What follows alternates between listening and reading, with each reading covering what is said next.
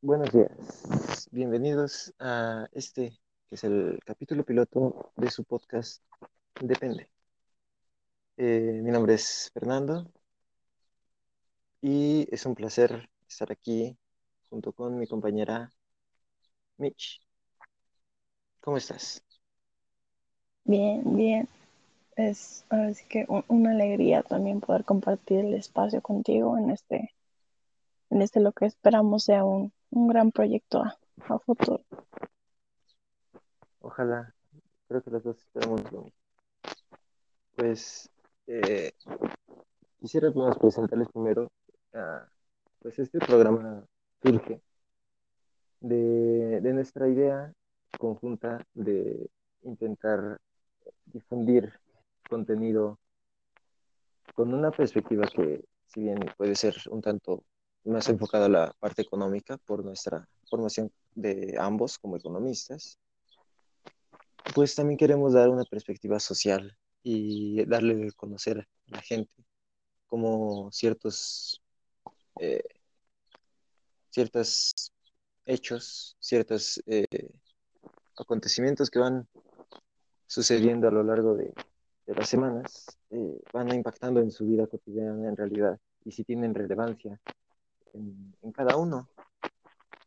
Eh, además, pues queríamos eh, poder mostrar de una manera no tanto eh, de números o con solamente estadísticas frías, sino también intentar dar un contexto social y amplio sobre los diferentes temas de, de relevancia nacional e internacional. Sí, bueno, como dice Fer, esos son como el objetivo que tenemos ah, hacia ustedes y es que también creo que lo importante es que no vean las, las noticias o las notas como, como algo que se desecha de un día para otro. O sea, es decir, que cada acontecimiento, cada cosa que pasa, cada decisión repercute en, en algo que vas a hacer después, ¿no? Que no se nos olvide que, que todo tiene una consecuencia. Y no es, no, nuestro propósito no es nada más mostrarles la noticia, sino que ustedes aprendan a, a, a reflexionar junto con nosotros, ¿no? Como este, digamos, programa no tiene solo el objetivo de, de informarles, queremos que, como lo decía anteriormente, que, que ustedes puedan opinar, ¿no? Queremos que, que, que, cada, cada noticia, cada acontecimiento, ustedes puedan darnos su opinión, ¿no?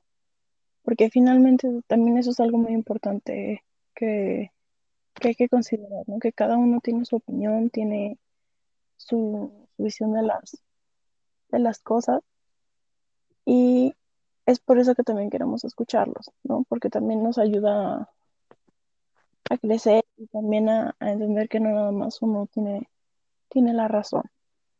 Entonces, creo que eso es algo muy importante que, que nos gustaría recibir de ustedes. Pues así es, Mitch. Y sin más preámbulo, empecemos con la primera noticia de, de esta semana. Hace apenas un par de días, eh, por medio de una subasta, se vendió en una cifra cercana a 500 mil dólares la imagen original, en- entre comillas, la foto original de un meme, de un meme antiguo de internet bastante famoso en el cual aparece una niña sonriendo eh, enfrente de una casa en llamas, con los bomberos intentando apagarla, eh, el cual se volvió muy popular hace unos, algunos años en internet, en redes sociales, y hace unos días se subastó en una cifra cercana a 500 mil dólares en un, por medio de un sistema de, blockchain, como las, las criptomonedas. Eh, la cuestión eh, aquí es bastante extraña que se pague tanto por una imagen que pues al fin y al cabo se puede reproducir una y otra vez. Pues sí, fíjate que me, me llamó mucho la atención esta nota porque para empezar, las llaman NFT. Me parece que esa es la abreviación de, de su nombre. Y ya por el nombre dije, pero si es solo un meme, o sea, ¿cómo puedes vender un meme? Pero fíjate que lo, lo más interesante de, de esta nota, y justo lo, lo calcas, ¿no? Pues finalmente es una, es una imagen que se puede seguir reproduciendo y reproduciendo, ¿no? O sea, ¿cuál es el, el objetivo de, de vender la, la, original? Me puse a, a ver, ¿no? ¿Cuál, ¿Cuál era el objetivo de, de esta venta? Y decía que si bien es cierto, ¿no? Que, que finalmente por ser una imagen que, que aunque tenga modificaciones pequeñas, o sea, la original se puede replicar, dice que el objetivo, de, digamos, de, de esta venta, ¿no? De, de, cosas digitales, y específicamente lo llaman de, art, de arte digital, o sea, es decir, ya estamos considerando los memes como arte digital. Decía el, de hecho no sé si conozcas o te acuerdes del, del meme del gatito, de Cat, que tenía un arco iris al final. Sí, sí, sí, sí, sí. Ah, bueno, pues él también vendió su meme, o sea, y él dijo, es que esto es una oportunidad para los creadores de arte de poder vender este, su trabajo, su, el esfuerzo de su trabajo, dijo de manera más fácil, e incluso lo dijo la misma plataforma este, donde se llevó a cabo esta, esta venta, que fue Ether. O sea, estamos hablando de empezar a, a, a comercializar, digamos, cada vez cosas más intangibles, ¿no crees? Sí, sí, para, para... no, no, no conozcan la, las criptomonedas, como decía aquí mi compañera, eh, las, un, NFT eh, por su abreviatura en inglés, eh, significa Non-Fungible Token, lo que significa que es un, digamos, que no puede ser consumido, que no puede ser eh, replicado, que no puede técnicamente ser, eh, haber dos de uno igual, o poder cambiarlo por otra cosa. Entonces, lo que se está comprando técnicamente es un certificado que te avala frente a todas las personas de esta comunidad de comprar, entre comillas, arte digital, de que tú eres el único poseedor de SMM, lo cual es bastante eh, extraño.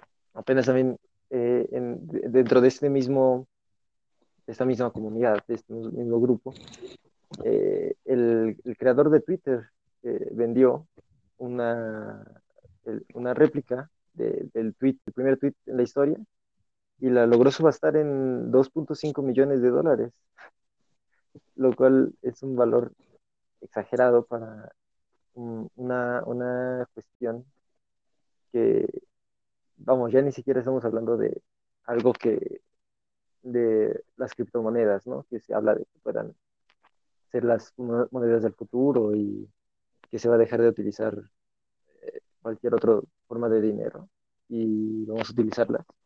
No, estamos hablando de algo que ellos piensan que es arte. Y pues en realidad un meme no, no sé, no costó tanto como para poder vender algo en millones o casi millones de dólares. Sí, no, a, además me quedé pensando porque si lo ponemos desde el mismo concepto, dice arte digital, ¿no? Y lo que comentabas, por ejemplo, del tweet, ¿no? Dices, ¿en qué momento un tweet se puede catalogar como arte para ser vendido como tal? ¿No? Exacto, exacto, sí. Eh, entonces, eh, aquí entra un debate también aparte de qué es arte. Entonces, o sea, porque estamos catalogando un meme que pudo haber sido hecho eh, en una computadora con Paint, o que una foto que pudo haber sido tomada con un teléfono de una calidad mala o, o, cualquier otro tipo de cosas, inclusive podrías tomarlas y evaluarlas después como arte digital. Es, es, es, complejo entonces ahora el debate de si eso en realidad podría ser catalogado como arte para que valiera tanto dinero. Sí, no, y, y además, ¿no? O sea, por ejemplo, creo que eh, el ejemplo más, más, más conocido, digamos, dentro de estos memes que, se, que creo que la, la audiencia puede entender es el de la novia psi- psicópata. No sé si te acuerdas de ese meme.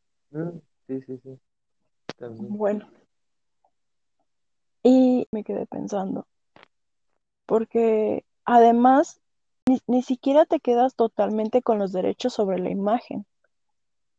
O sea, el, digámoslo así, el propietario original tiene eh, el derecho de conservar cierta parte de esos derechos que acabas de comprar, para que si después se vuelve a, a, digamos, a revender, sea en esta misma plataforma Ether o en otra plataforma, o sea, al final de, de alguna u otra forma no eres totalmente dueño de una imagen.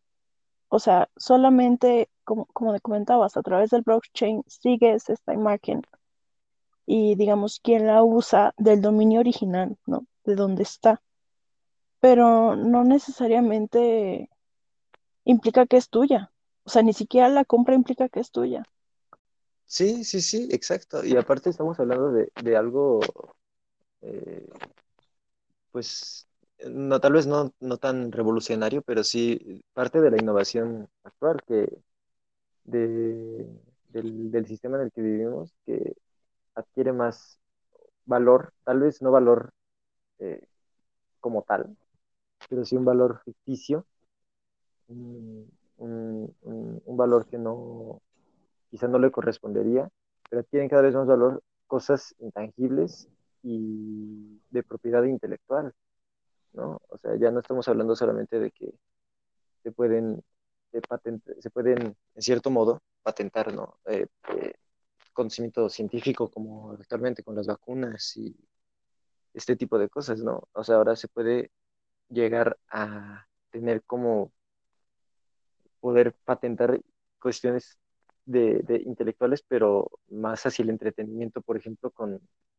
ah, bueno, a mí se me ocurrió hacer un meme muy famoso, como por ejemplo la, la foto de la niña, o, o como dices, ¿no? La, la novia psicótica, y, y automáticamente con eso, o sea, ya solamente por haber tenido una, una buena idea ahí, de repente la especulación dentro de estas casas de subasta y, de esta comunidad empieza a ascender a niveles eh, estratosféricos.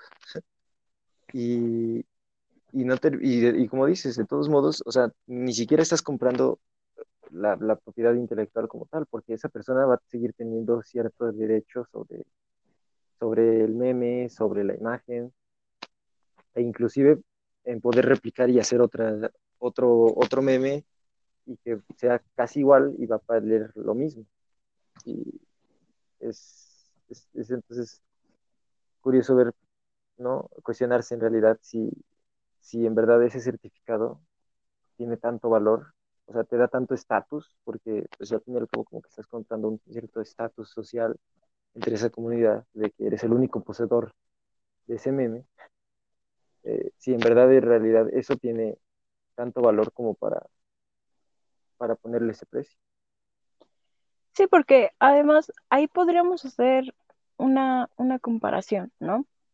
Por ejemplo, si tú compras, ¿no? Un cuadro, digamos, cu- cualquier cuadro que te guste, cualquier pintor, tú sabes que de alguna u otra forma, si el pintor, ah, digamos, eh, crece su fama, su obra obtiene más valor, ¿estamos de acuerdo?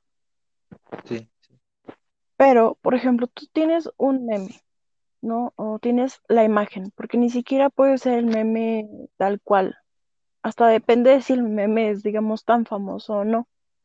Pero fuera, fuera de ello, estamos hablando de que, porque la misma nota lo, lo aclara, esa imagen puede ser utilizada hasta para hacer mercancía. Y con que tenga, digamos, alguna diferencia o tenga otro, otro propietario, eso no significa que por tú ser dueño de la imagen vayas a obtener, eh, digamos, beneficios, ganancias, porque alguien decidió ponerla en una mercancía de cualquier empresa. O sea, realmente que ya viéndolo, ¿no? Digamos, en términos de ganancias, ¿no? O sea, ¿qué, beneficio realmente estarías sacando tú de, comprar un meme o una imagen? Sí, exacto, no, no es una, ya ya no es una cuestión de, de en que se puede aplicar un simple análisis de el costo y el, y el beneficio, ¿no? De, de que te puedes obtener de, de esta transacción, sino que ya tienes que, eh, empiezas a tener que calcular en realidad una cuestión metafísica de, este, de este meme para poder en realidad como eh, entender por qué alguien podría evaluar tanto en tanto dinero un meme. Por ejemplo, o sea, en, un artículo que, que, hablaban sobre esta, esta transacción de este meme, comparaban, ¿no? Que el precio por el que se había subastado había sido mayor que cualquier, que muchas obras de, de artistas eh, pues más reconocidos, ¿no? Pintores, como decían, hablaban sobre comparaciones con algunas pinturas de, de Picasso, de Monet. Uh -huh. Y entonces, eh, o sea, cada vez estamos yendo hacia más, hacia un, hacia como terrenos un tanto desconocidos quizá en, en la cuestión de, de, evaluaciones, porque se está empezando a evaluar cosas que no tendrían un verdadero valor monetario o que podrían ser explotadas de otra manera, por ejemplo, como dices, en, haciendo mercancía o cosas así, podrías sacar mucho más dinero que ese. Y entonces eh, se está entrando, te digo, en terrenos desconocidos sobre cómo evaluar en realidad esto. Sí, y es que, por ejemplo, ¿no? Lo, lo que decías, es que cada vez se le da o tiende a, dar, a dársele más valor a estos objetos ¿no? intangibles fina, finalmente, ¿no? Y es que, o sea, si te pones a pensarlo, o sea, digamos, el, el hecho de que la gente quiera crear memes es independientemente por cultura, ¿no? Que porque vemos algo gra gracioso lo podemos asimilar. También mucho tiene que ver con, con la monetización de Facebook, ¿no? O sea, estamos hablando de que cada vez la gente quiere hacerse más viral por cualquier cosa. Y en este caso los memes sirven mucho a eso. O sea, por algo tenemos un montón de páginas de memes, ¿no? Y por ejemplo, si comparamos que la monetización por un meme es hasta tres, cuatro veces más grande que por un video en YouTube, dependiendo de cuántas veces circule al día, o sea, también te habla de que hay un fuerte incentivo para crear este tipo de memes.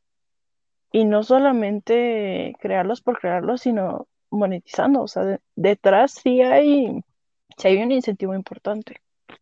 Sí, exacto. No, es, es un incentivo un tanto extraño porque que no tienen valor realmente, no, no, no, no, no tienen, pero pues sí, cada vez eh, la monetización de contenidos de entretenimiento de ese tipo pues iba creciendo. Y, y, pues actualmente ya hay personas que pueden ganar más por hacer unos cuantos memes o videos en YouTube que alguien que tiene un empleo estable o, o formal.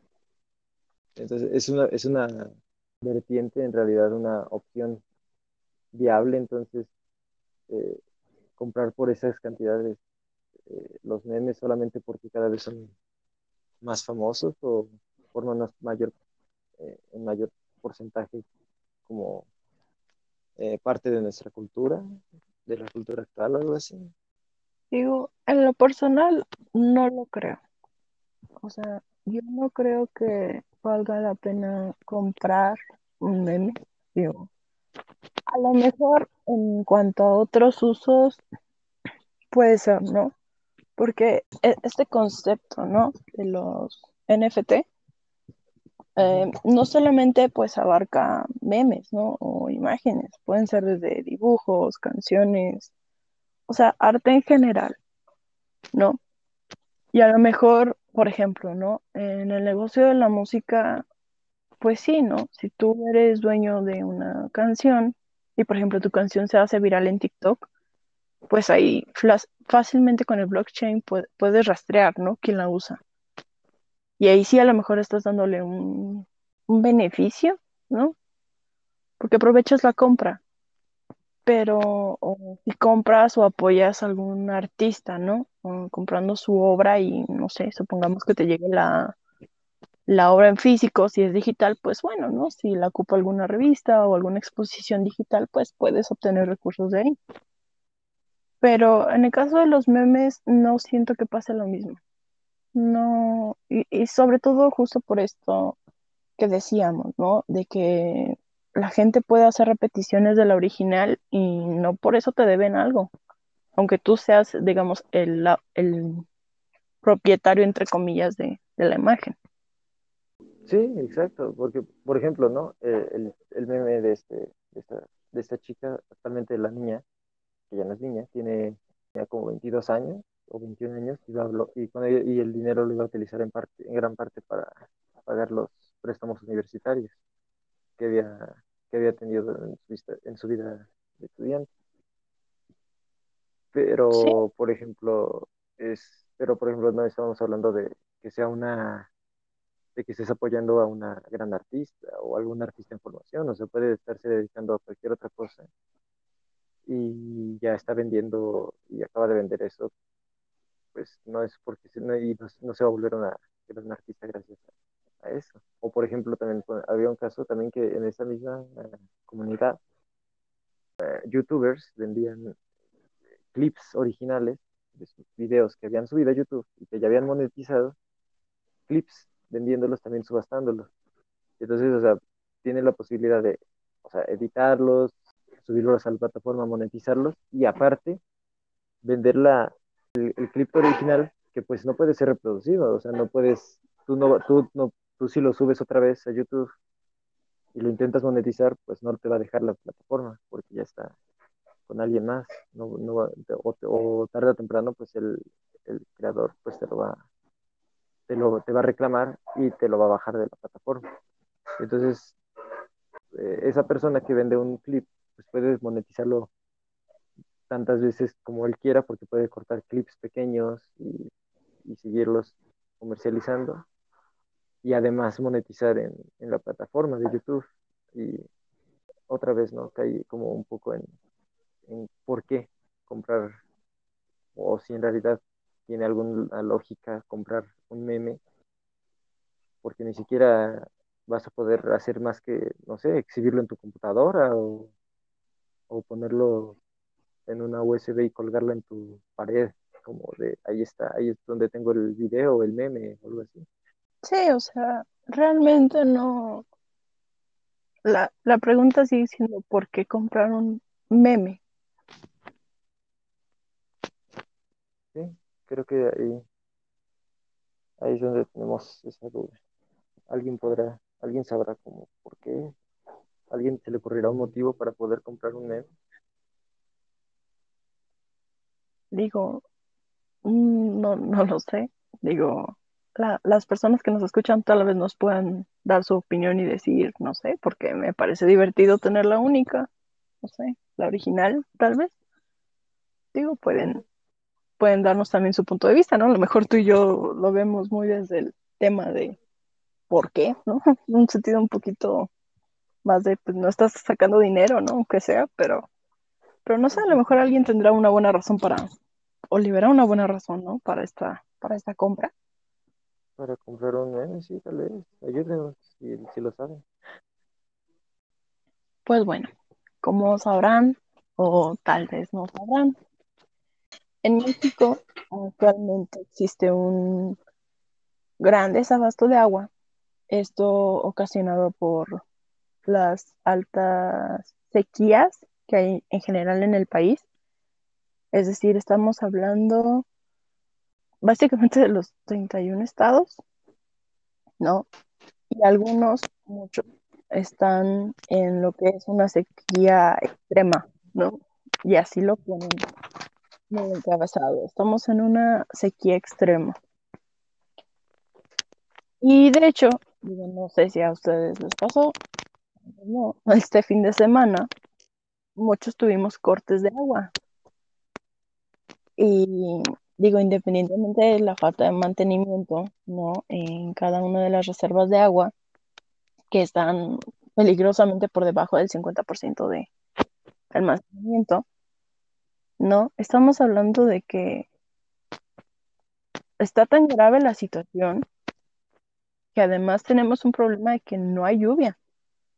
Y no va a haber prácticamente lluvia este año, va a ser de los años más, más secos. Entonces eso agrava pues peligrosamente la situación, ¿no crees, Fer? Sí, sí, sí, exacto. Eh, de hecho, si hay pues, ustedes mismos, ¿no? Cualquier persona puede eh, pueden hacerlo en cualquier buscador y pueden poner, eh, eh, pero medidor de la sequía México, de la Conagua, y ahí mismo aparecen los datos hasta el 30 de abril de, o sea, hace unos, unos seis días, y se, se, tiene la estadística de que al 84.9% del, del país le, le falta agua y el 75% del país pues está en, condiciones de, sequía, algún tipo de sequía. Algunos son más graves que otros, pero eh, hay, pero eh, todos están, todos presentan un, grado de sequía, aunque sea leve. Y, exacto, como dices, no, no se espera que mejore tanto, o sea, va a ser importante ver lo que puede pasar en siguientes meses, pero el pronóstico no es tampoco tan, tan alentador. La verdad es que no, no, no se ve nada alentador. Y es que, por ejemplo, en la misma mm, página de Conagua, como, como mencionabas, puedes encontrar un mapa de lo grave que es la sequía. Y tú ves el mapa y casi todo está en rojo, rojo y amarillo de que no hay agua y no va a haber. Entonces, por ejemplo, me tocó ver en redes sociales que que sobre todo aquí en la Ciudad de México, ¿no? Que no sé por qué la gente cree que a nosotros nunca nos va a faltar nada. Digo, no sé si coincides conmigo, pero o sea, la gente cree que aquí en la ciudad nunca va a pasar nada. Y, por ejemplo, este fin de semana hubo varios cortes de agua en, en la ciudad. Y la gente decía, es que están desviando el agua, ¿no? Y, digo que tienen razón, porque sí tienen razón hasta qué punto, digamos, la gente se preocupa por el tema del agua. O sea, como que, digo, yo veo en los noticieros, ¿no? Que sacan las imágenes de, de los cambios, ¿no? De cómo antes, no sé, por ejemplo, los pescadores tenían lagos, ¿no? Enormes ríos para pescar, ¿no? Para cultivar. Y en cuestión de pocos años no hay nada. O sea, es como si no hubiera pasado nada y está toda cuarteada la tierra. Y, y, a lo mejor yo creo que la gente podría pensar, ¿no? Bueno, es que pobrecitos, ¿no? A lo mejor a ellos, a ellos les afecta. Pero creo que muchas veces la gente no tiene la conciencia de que es una reacción en cadena. Sí, sí, exacto. De hecho, por ejemplo, no hay muchas personas aquí, como dices, en la Ciudad de México que no, no contemplan esto.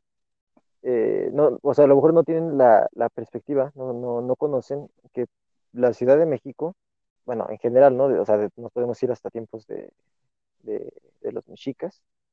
Eh, el crecimiento de la Ciudad de México, comparado con los recursos que, hay en esta zona, siempre ha sido mayor la cantidad de personas que hay aquí y siempre se ha necesitado traer recursos desde otras partes del país. ¿no? O sea, te digo, lo veíamos desde los mexicas con el crecimiento que tuvieron de población, pero o sea, actualmente, por ejemplo, mucha del agua que, se, que viene hacia la Ciudad de México eh, no viene de algún, no sé, no sé, no sé si se imaginan a veces que viene como del lago de Texcoco seguramente, o, o, que aún tenemos este, toda la cantidad de lagos sobre los cuales fuimos construyendo la, la Ciudad de México. Pero pues mucha del agua que viene viene de otros estados, viene por parte de Michoacán o viene por parte de otros lagos y ríos que no, que no son de la Ciudad de México. O sea, aquí tenemos, sí tenemos ríos, pero la mayoría de los ríos están entubados y están utilizados para, solamente para drenaje. Pues sí, tal vez sí, sí, sí sé, también sí es cuestión de, reclamo hacia el, tal vez hacia el gobierno, por, eh, porque sí hay un acaparamiento de agua, ahorita también comentamos sobre eso, pero pero también como que las noticias y la forma de informar sobre estos acontecimientos sigue siendo así como, bueno, sí, vamos a ver todo lo que pasa en el país. Implemento eh, la nota sobre el medio ambiente, la nota verde, que puede que es externa a lo que en realidad nos está pasando, ¿no? Y pues en realidad, pues esto, por ejemplo, esto es de suma relevancia y de mayor relevancia que muchas otras noticias. Justamente eso que mencionas creo que es fundamental, ¿no? Que a veces parece que los medios de comunicación los manejan como, como decías, ¿no? La, la nota verde, ¿no? O lo que pasó en el país. O sea, siempre pareciera que son sucesos, son notas aisladas, ¿no? Y la verdad es que no es así, ¿no? Todo, todo está, todo está conectado, aunque no parezca, ¿no? En mayor o menor escala, pero está conectado. Y es que, digo, yo creo que más o menos para que nos entiendan, ¿no? Los, la, la, la audiencia, ¿no? Lo, lo grave que es esta situación. Decíamos, decía la gente, es que se están llevando el agua de aquí. Bueno, es que eso no, no es novedad. O sea, y, y justo como comentaba Fer, por, por la cantidad de personas que hay en la Ciudad de México, se sabe que se ha tenido que extraer recursos de otros estados. Pero el problema es que por las actividades económicas que se llevan a cabo en el país, esos estados, independientemente de que la Ciudad de México les quita recursos, esas, esos, digamos, esas actividades eh, económicas contaminan los pocos recursos que hay en esos estados y no se hacen responsable por la contaminación de esos recursos. Entonces, pongámonos en esta situación. Los pocos recursos que hay que están contaminados no se limpian y aparte de eso les quitan recursos. Entonces, ¿qué pasa? Esos estados también necesitan agua. Y entonces, imagínense que ese estado le pide agua a otro estado. Entonces, el otro estado también va a pedir agua. Entonces empieza una cadena donde cada estado le pide agua a cada estado. Y así nos podemos ir, ¿no? O sea, en todo el país, a excepción de Campeche, que al parecer es el único que tiene agua, ¿no? Porque así lo maneja la nota. Entonces dices, bueno, Campeche es un caso, pero todos los demás estados no. Entonces, imagínense, tenemos toda esta red de, de, de, pedir agua, ¿no? Entre estados, y tenemos además un problema de sequía. O sea, ¿a quién le van a pedir agua? A Campeche no creo, porque lo veo muy difícil que dejen a Campeche sin agua para toda, toda la República Mexicana. Pero entonces, o sea, es como, como decíamos, no, no, es un caso nada más aislado de los pescadores, no sé, por ejemplo en Veracruz, ¿no? O por ejemplo de las zonas agrícolas o, ganaderas, ¿no? Por ejemplo en Sonora. O sea, estamos hablando de un problema nacional muy fuerte. Sí, sí, exacto. Eh, de hecho, no, aquí en la Ciudad de México, o sea, los, los primeros planes que se estaban, que se están ahorita tomando o que se están considerando, pues no son viables. Hablan, hablan sobre tomar, eh, tomar recursos de otras presas eh, ubicadas en estados aledaños. Y exacto, como dices, ese no es el, ese no es el caso. O sea, el caso no es, bueno, ahora yo no, ahora todos debemos de, intentemos darle nuestros recursos al de al lado, porque va a llegar un momento en que vamos a tomar con frontera. Y entonces ahora, ¿a quién le pedimos? ¿Pedimos un préstamo internacional de agua o alguna cuestión así? No es este, posible eh, que, por ejemplo, usted puede ver el mapa, ¿no? Cualquiera puede ver el mapa eh, y ve que, por ejemplo, no, exacto, como dices, hacia la península, Campeche, Quintana Roo, Yucatán y, y, parte de Tabasco, pues sí, están sin afectaciones, no, no, no han tenido, no, no tienen sequía muchas partes de ahí pero no es como que la posibilidad sea ahora, bueno, ahora vamos a quitarle los, la, el agua a los pocos estados que no tuvieron sequía para contrarrestar territorio nacional. Sí, no, y es que además, por ejemplo, ahí ya te estás metiendo en, en, un tema muy peligroso que es la comercialización del agua. Digo que o sea, finalmente estamos hablando de, un derecho, ¿no? Es, parte de, la constitución del, ser humano. Digo, nunca, se me va a olvidar el caso de, Guanajuato, ¿no? Cuando me lo comentaba un profesor, decía, es que el, la, la poca agua que hay en Guanajuato está contaminada por las mineras, ¿no? Y aparte de eso, el agua de Guanajuato la desvían, no me acuerdo a qué estado, y a la Ciudad de México. Dice, y entonces, de repente llega milagrosamente Bonafont y dice, ¿saben qué? Ustedes tienen mucho turismo, ¿no? Porque finalmente Guanajuato es precioso y tiene centros turísticos muy bonitos y tiene una gran cantidad, o tenía una gran cantidad de turistas al año.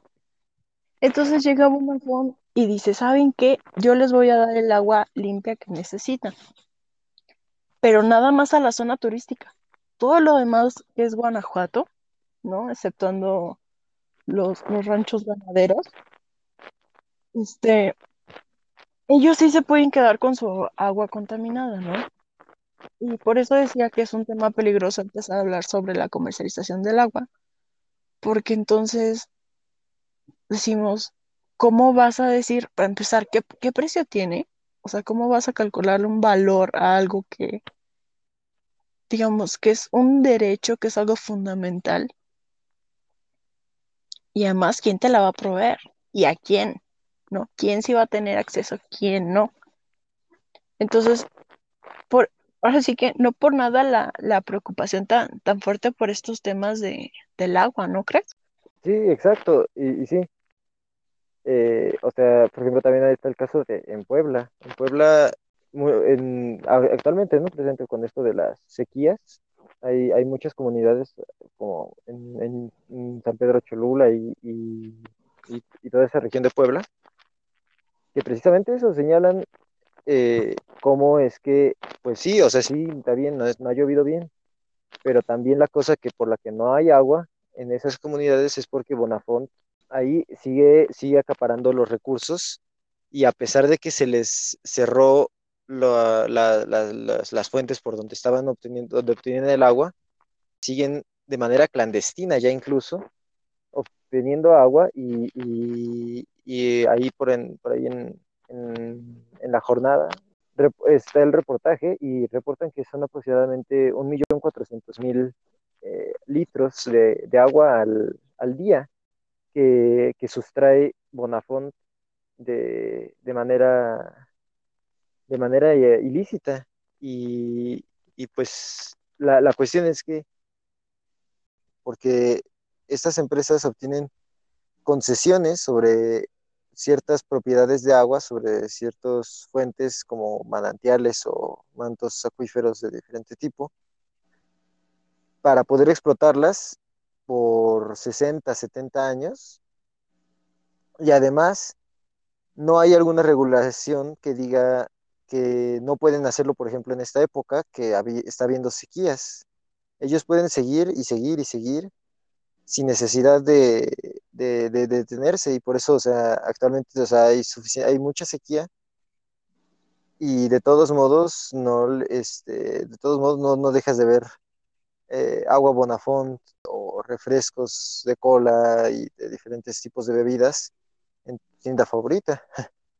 Sigue habiendo y es una extracción y, es, y, es sin importarles, ¿no? O sea, sin importar cómo están perjudicando en realidad a la sociedad privatizando un, un bien que es, que es público.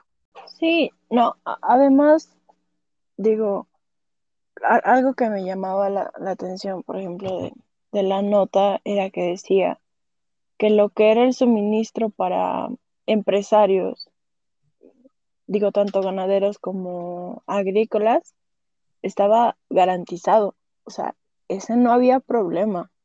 Y tampoco para, para las, las industrias, ¿no? Es, o sea, está bien uno, desde privatizar algo tan fundamental como el agua, y dos, estar dando con, concesiones a empresas que promueven esa misma, digamos, este mismo problema sobre el agua, o sea, ¿hasta qué, hasta qué punto está bien aceptar toda esa situación uno como, yo creo que como ciudadano, ¿no? Porque además lo que decías, ¿no? O sea, mientras tanto vemos que los refrescos en los centros comerciales, ¿no? O sea, todo lo que producen estas marcas y uno muchas veces lo sigue consumiendo sabiendo lo que promueven y lo que hacen, ¿no? O sea, incentivándolos a que lo sigan haciendo a pesar de todos estos problemas.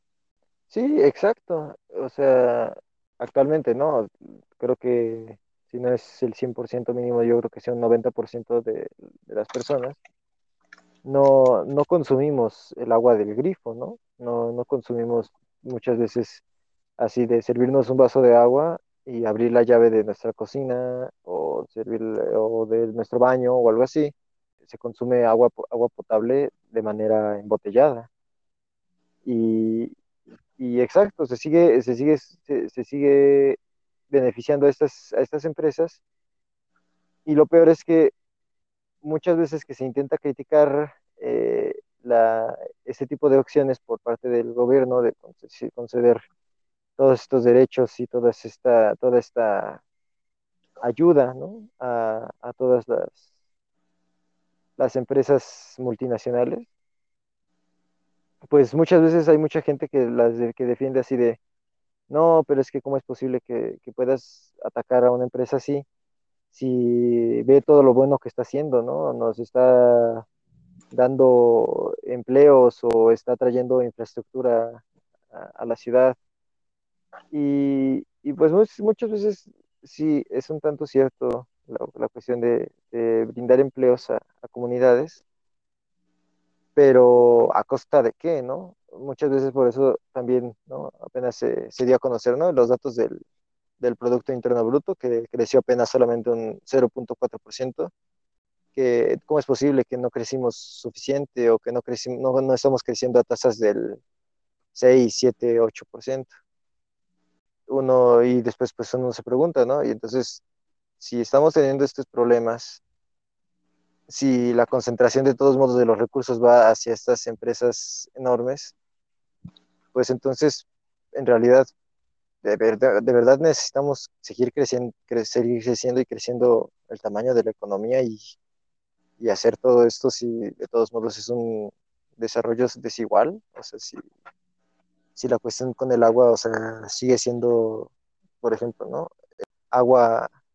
Y es que, fíjate que creo que es algo muy importante que dices, ¿no? El incentivar esto. Y es que me, me, me puse a pensar, ¿no? Dices, por un lado, tienes la contradicción de que si no mal recuerdo, fue el año pasado, a finales, cuando se inundó la parte sur, ¿te acuerdas? Sí, exacto.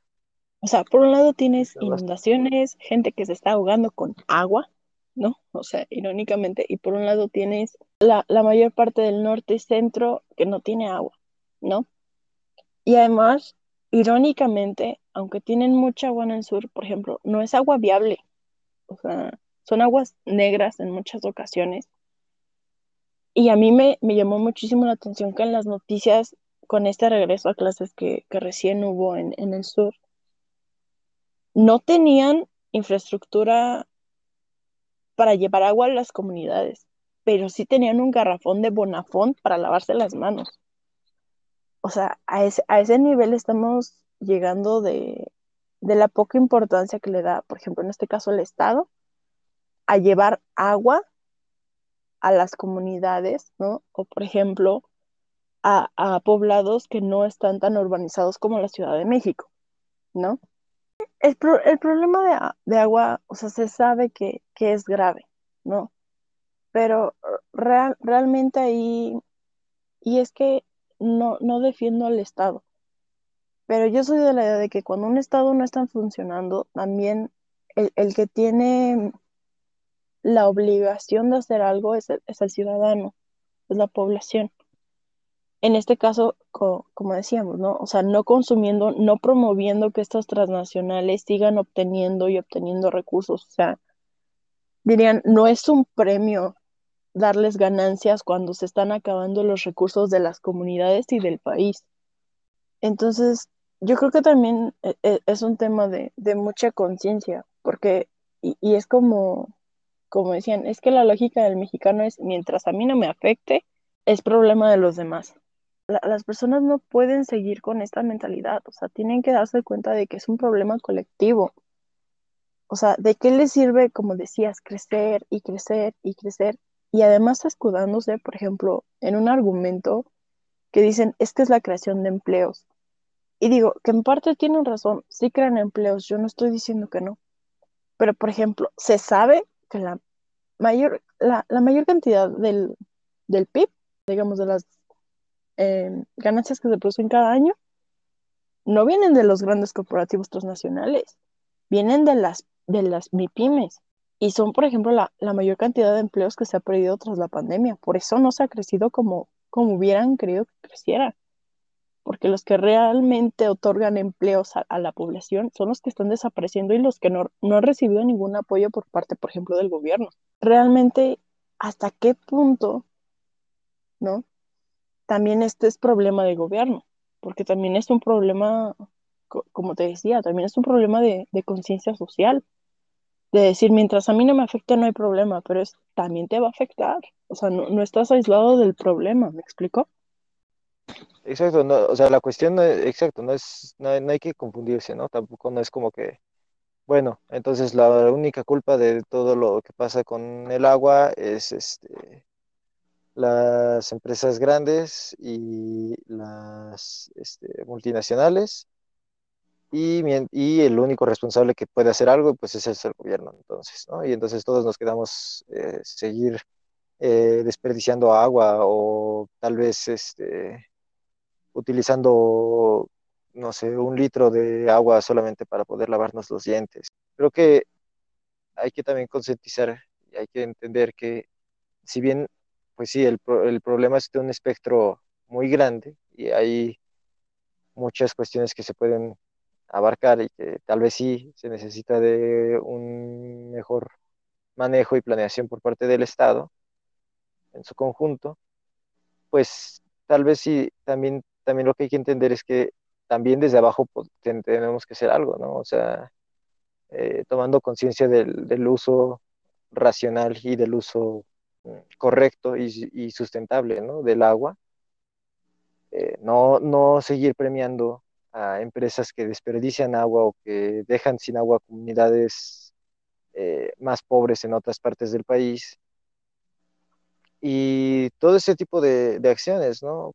y exigir que, pues sí, si bien se crea empleo, se trae infraestructura y todo este tipo de cosas, pues se puede mirar a otro lado, ¿no? O sea, cambiar la perspectiva e intentar buscar crear esa misma cantidad de empleo, crear esa misma cantidad de infraestructura, de inversión de una manera más sustentable, con mayores regulaciones que, pues sí, tal vez no le va a gustar a muchas empresas que, las regulen o que ya no las dejen sacar tanta agua, pero pues va a ayudar a las personas, ¿no? Va a ayudar de verdad a crear al desarrollo económico y no solamente al crecimiento económico. Sobre todo a mí lo que me conflictó mucho es, es la, la parte de la propiedad, ¿no? o sea, como decías, cada vez les dan más concesiones, cada vez los incentivan más a, que sigan este, ese proceso, ¿no? Porque además es un proceso muy, muy violento, ¿no? El otro día yo veía, por ejemplo, un, un documental en Netflix sobre cómo Nestlé, ¿no? Por ejemplo, se, no solo se ganó a la gente de la ciudad, sino que aparte les fue cortando poco a poco los suministros de agua en su región. Y cuando la gente vio que no tenían otra opción, fue que aceptaron a Nestlé. O sea, Nestlé lo único que hizo fue apropiarse, gracias al Estado, del agua de esa región para volver a vendérsela a la gente de la región, que ya la tenía gratis, que tenía un buen sistema de agua, ¿no? Y que en el caso, por ejemplo, de México,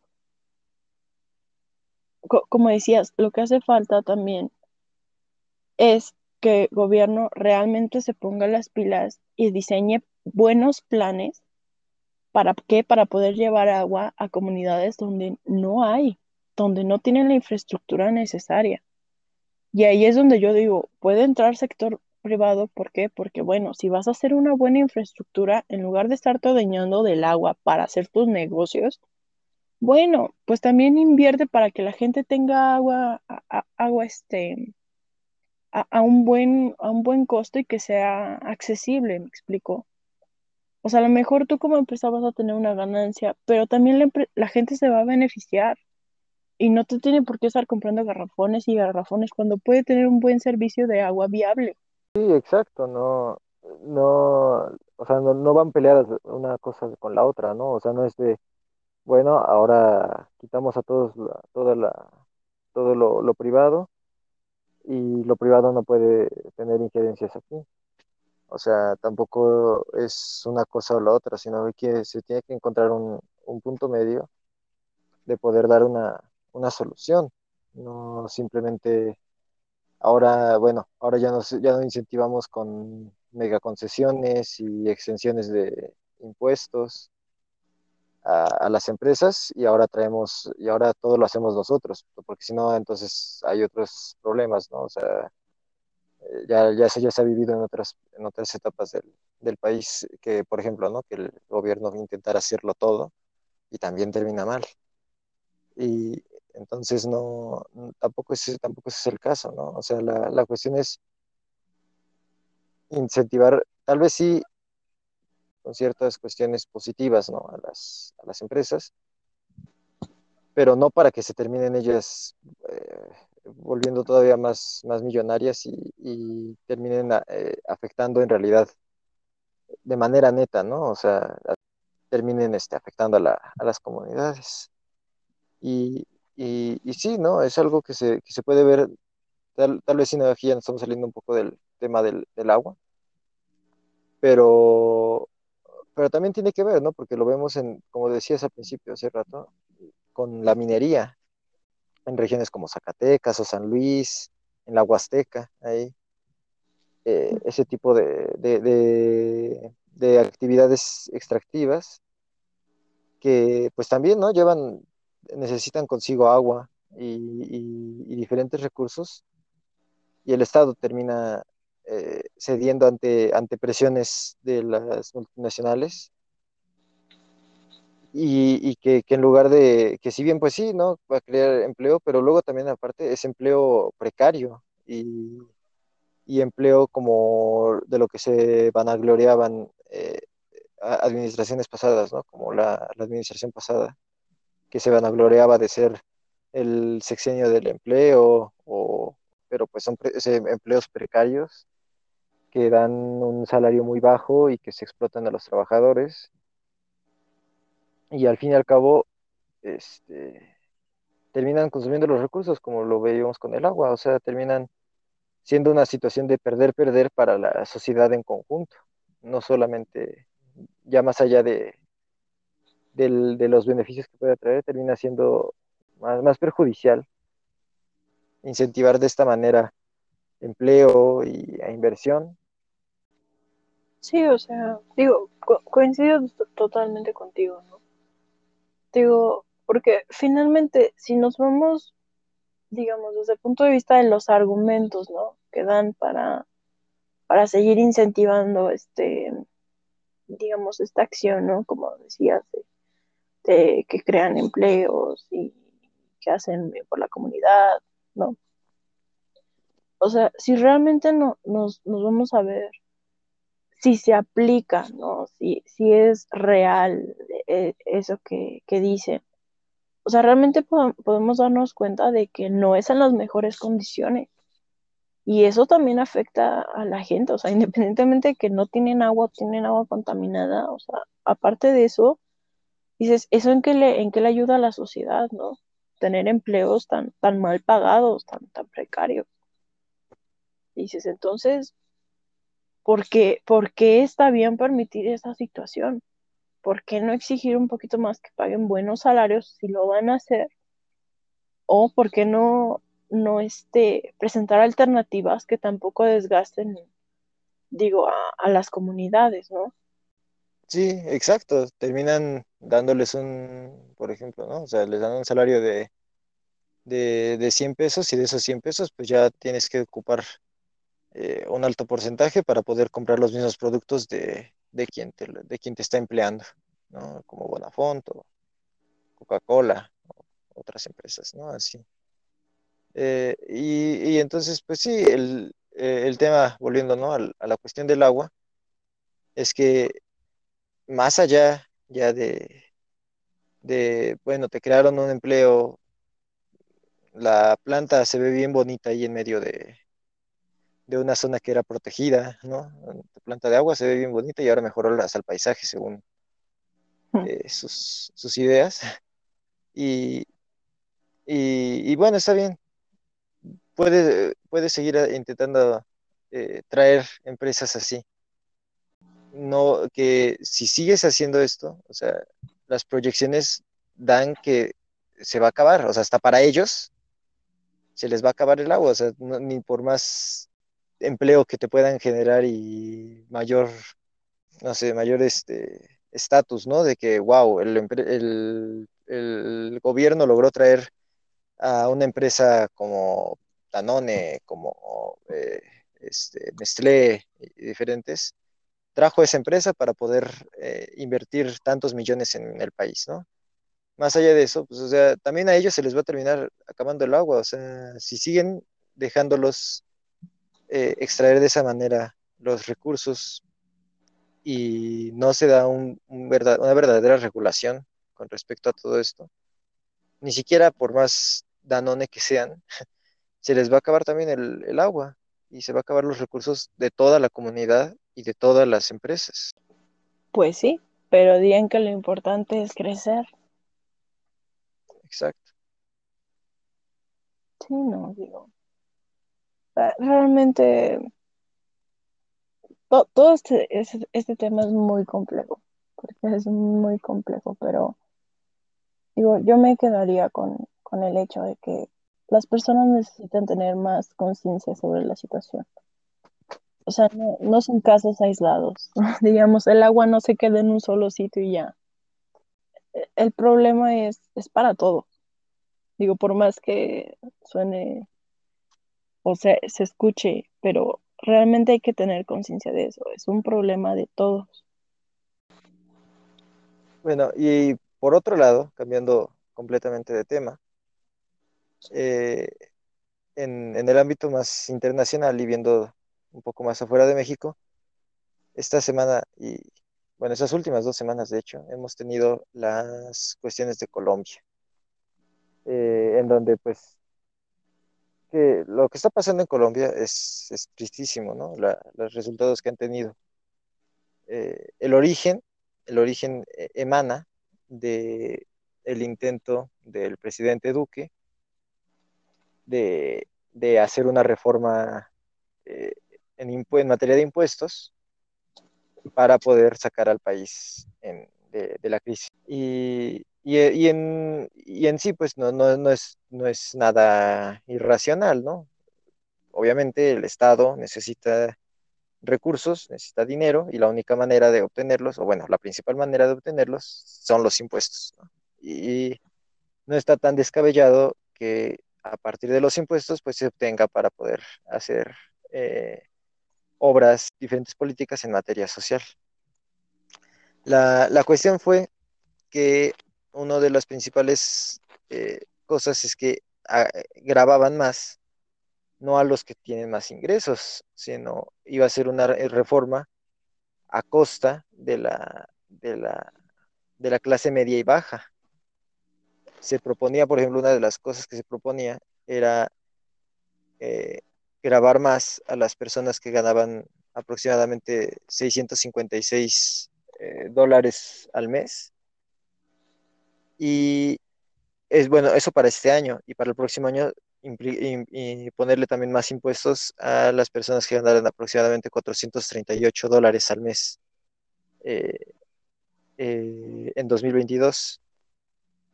En un país, pues que el salario mínimo era, es de 248 pesos al mes. Entonces estamos hablando de que estás grabando a las personas que tienen menores recursos, son aproximadamente dos salarios mínimos o o, tres. Eh, y entre otras cosas, pues también eh, imponer iba a combustibles y alimentos básicos, ¿no? De consumo básico y algunas cuantas medicinas. Y pues eso es lo que desató eh, en gran parte el inicio de las, de las manifestaciones y de todas estas eh, lamentables acciones que ha tenido, que ha tomado también el, gobierno, ¿no? Porque ha utilizado en muchas ocasiones la, el abuso de, la fuerza policial. Sí, bueno, y es que realmente todo este asunto de, Colombia, yo creo que si nos ponemos un poquito en, el contexto de lo que, en, el que se dio, yo creo que podemos entender un poco más todo este, este descontento. Y es que, bien como, como decía Fer, esta propuesta, para empezar, quería recaudar mm, más o menos casi cuatro, cuatro puntos de lo, de lo que es su PIB, ¿no? Estamos hablando de 23 billones de pesos aproximadamente. Pero eh, el problema realmente de esta, de esta recaudación, y era algo que digo que a mi parecer no, no estuvo correcto de los medios, era justificar esta represión diciendo que las personas habían malentendido em, la reforma. Y digo, y, esto porque lo digo, porque lo que decía la, nota era que eh, si bien, digamos, iba a, recaer más sobre, sobre este, la, digamos, la clase trabajadora, ¿no? La clase media y baja, también iba a repercutir sobre, sobre los empresarios. Pero lo, lo, que no están tomando en cuenta o lo que no quieren decir, o, digamos, no ven por qué es el descontento, es que realmente los que iban a terminar pagando todo era el 70% de la población. O sea, no estamos hablando de, digamos, de una población pequeña, ¿no?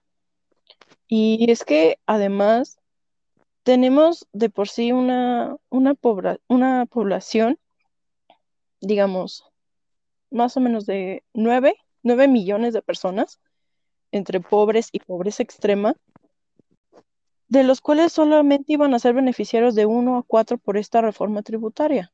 Entonces, o sea, mientras más pobres tienes, más quieres que paguen para beneficiar a pocos.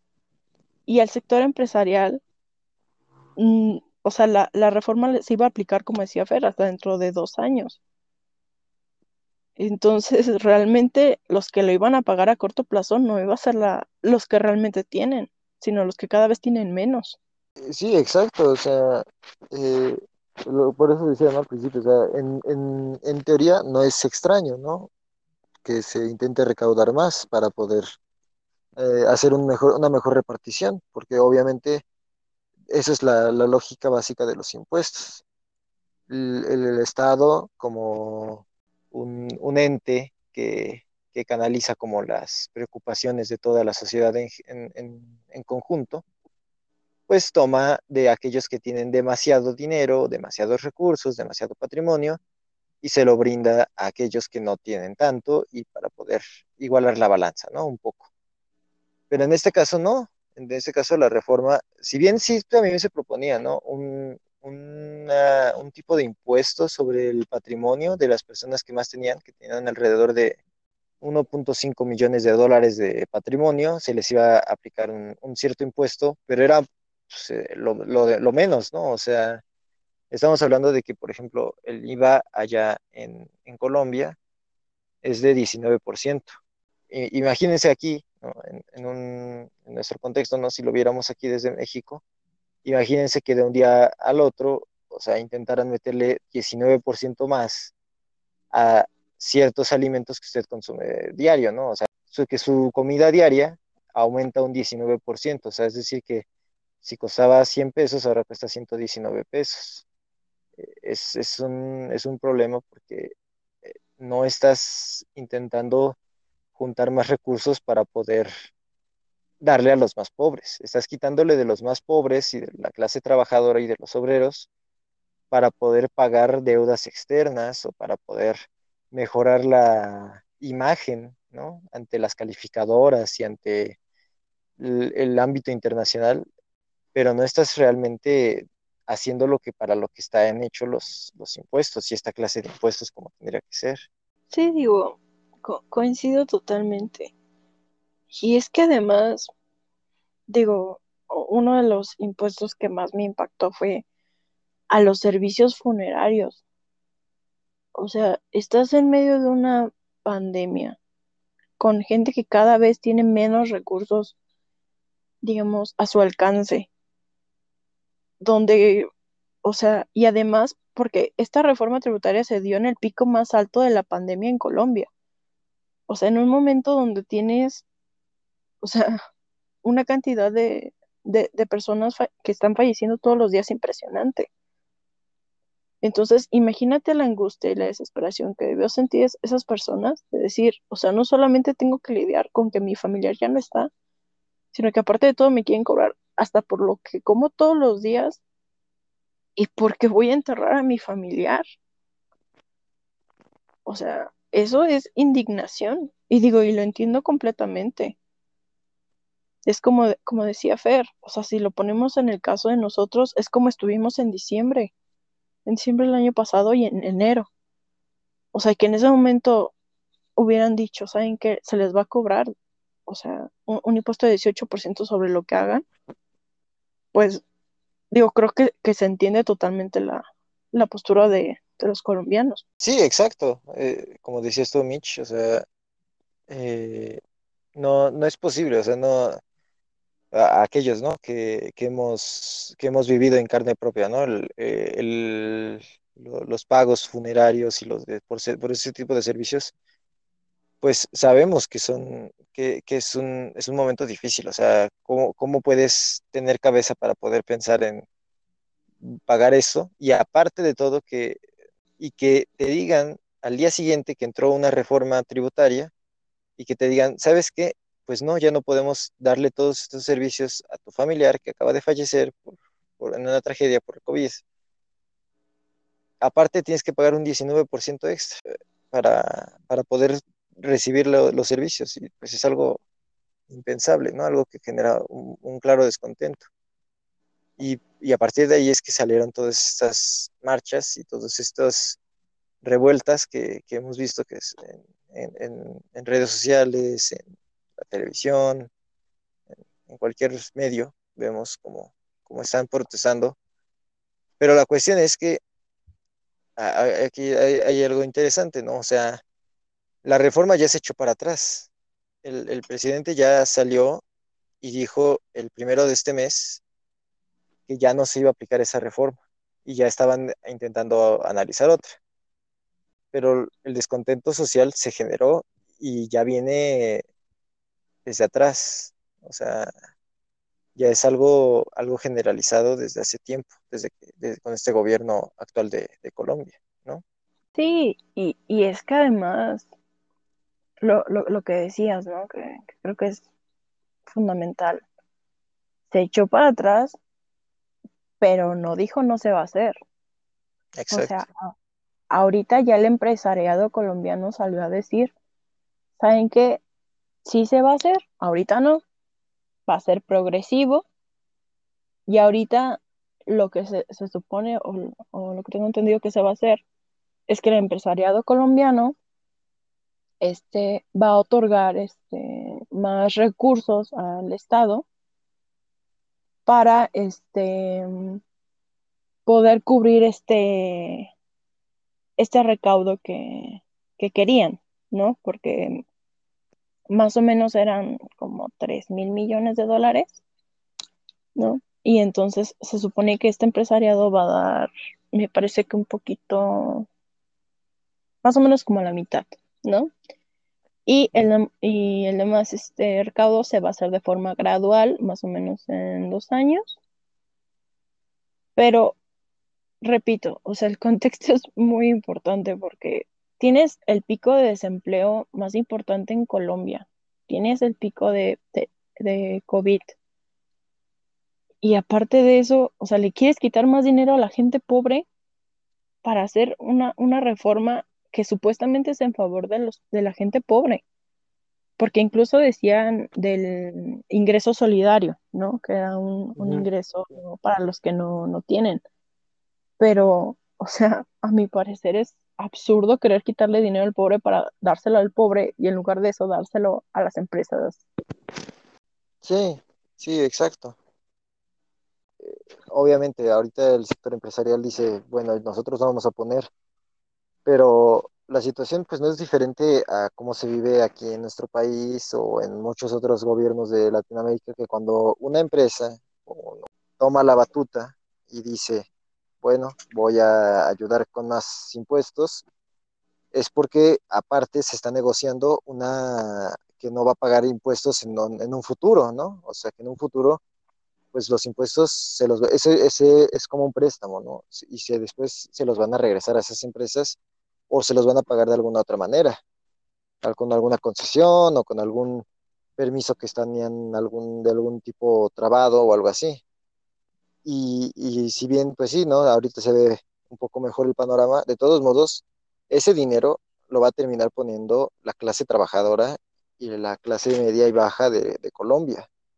No, no, eh, por eso también las, las protestas no ceden, porque ellos ya los, ellos saben cómo se va a manejar esto y cómo va a ser que no, no, la cuestión es por ahí, ¿no? La cuestión no va a ser que ahora sí ya la empresa y las empresas se van a poner con, el dinero para los pobres, como te decías ahorita, Mitch. O sea, si, bien sí están diciendo como que van a poner aproximadamente, creo que decían que entre el 33% y el 50% del, del dinero necesario para la recaudación, la recaudación, la meta fiscal, pero, o sea, el, otro porcentaje lo va a seguir poniendo el pueblo. ¿No? El, grueso de los trabajadores.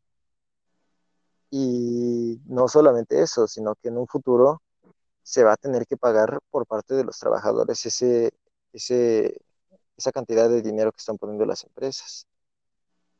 Y, y lo peor es que el gobierno no quiere aceptar que, que, el descontento de la sociedad sigue, ¿no? O sea, está culpando que no son, que no es el pueblo, ¿no? Está culpando que eh, son eh, personas que no estaban de acuerdo con el término de la guerra con, con las FARC y que se dio apenas hace en 2016 y están y está culpando que son movimientos para desestabilizar a su gobierno y que están que es un ataque personal eh, y no está aceptando que en realidad la desigualdad en, el país, en, Colombia, pues es grave, ¿no? O sea, el, decías el dato hace rato, ¿no, Mitch? O sea, de, que es un muy alto porcentaje de pobres y de en pobreza extrema, que son, si no recuerdo, es aproximadamente el, el 40 o el 50% de la población que está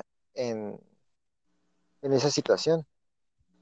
Y y el gobierno se, niega a creer que es la desigualdad estructural que tiene el país y el mal manejo de esta política fiscal la, causante de todas estas revueltas y, prefiere culpar a otras cuestiones externas a, su mismo gobierno antes que aceptar la, responsabilidad, ¿no?